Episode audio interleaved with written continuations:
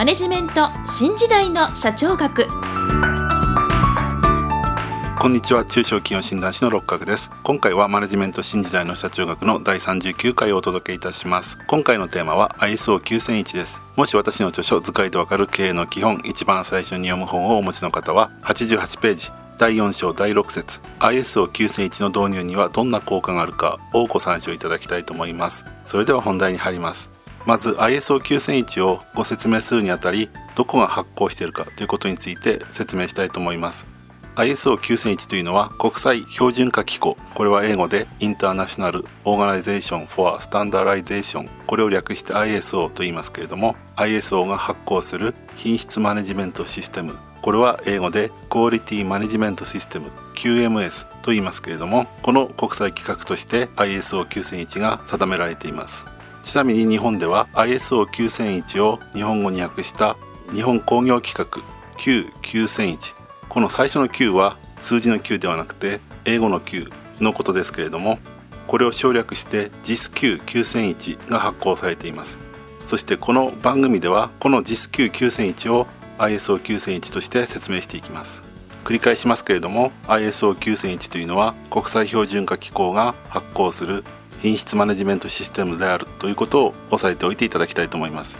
それでは品質マネジメントシステム QMS とはどういうものかということなんですけれどもこれは製品の品質を管理する仕組みのことで管理の対象は製品を生産したりサービスを提供したりする工程を対象としているということです。これは良い品質の製品やサービスは工程を管理することによって生産されたり提供されたりするという考え方。すなわちプロセスアプローチに基づくものでありこれは QMS の大きな特徴となっています。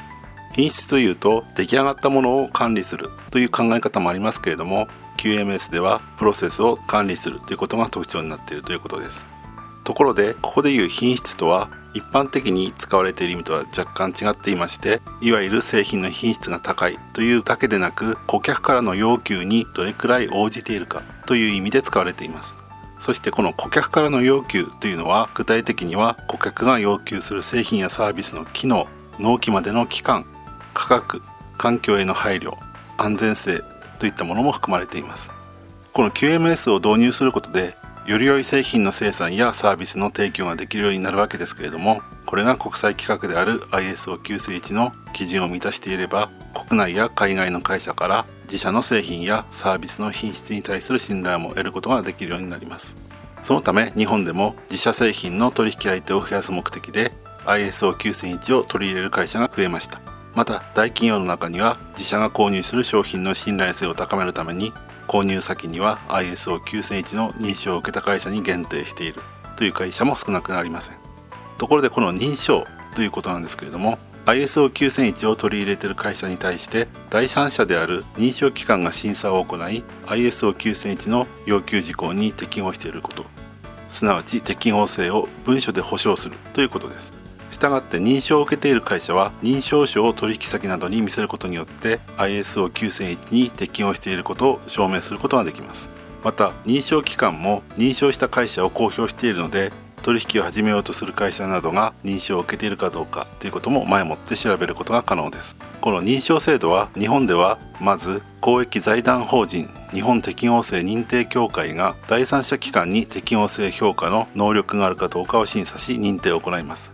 2016年12月の時点では41の機関が認証機関として認定されています。そしてこの認証機関が ISO9001 を取り入れている会社を認証するという2段階になっています。なお日本適応性認定協会は1998年5月に17カ国の認定機関との間で QMS について国際相互承認協定を締結しており日本で ISO9001 を認証された場合その認証は協定締結国に対しても通用するというものになっています。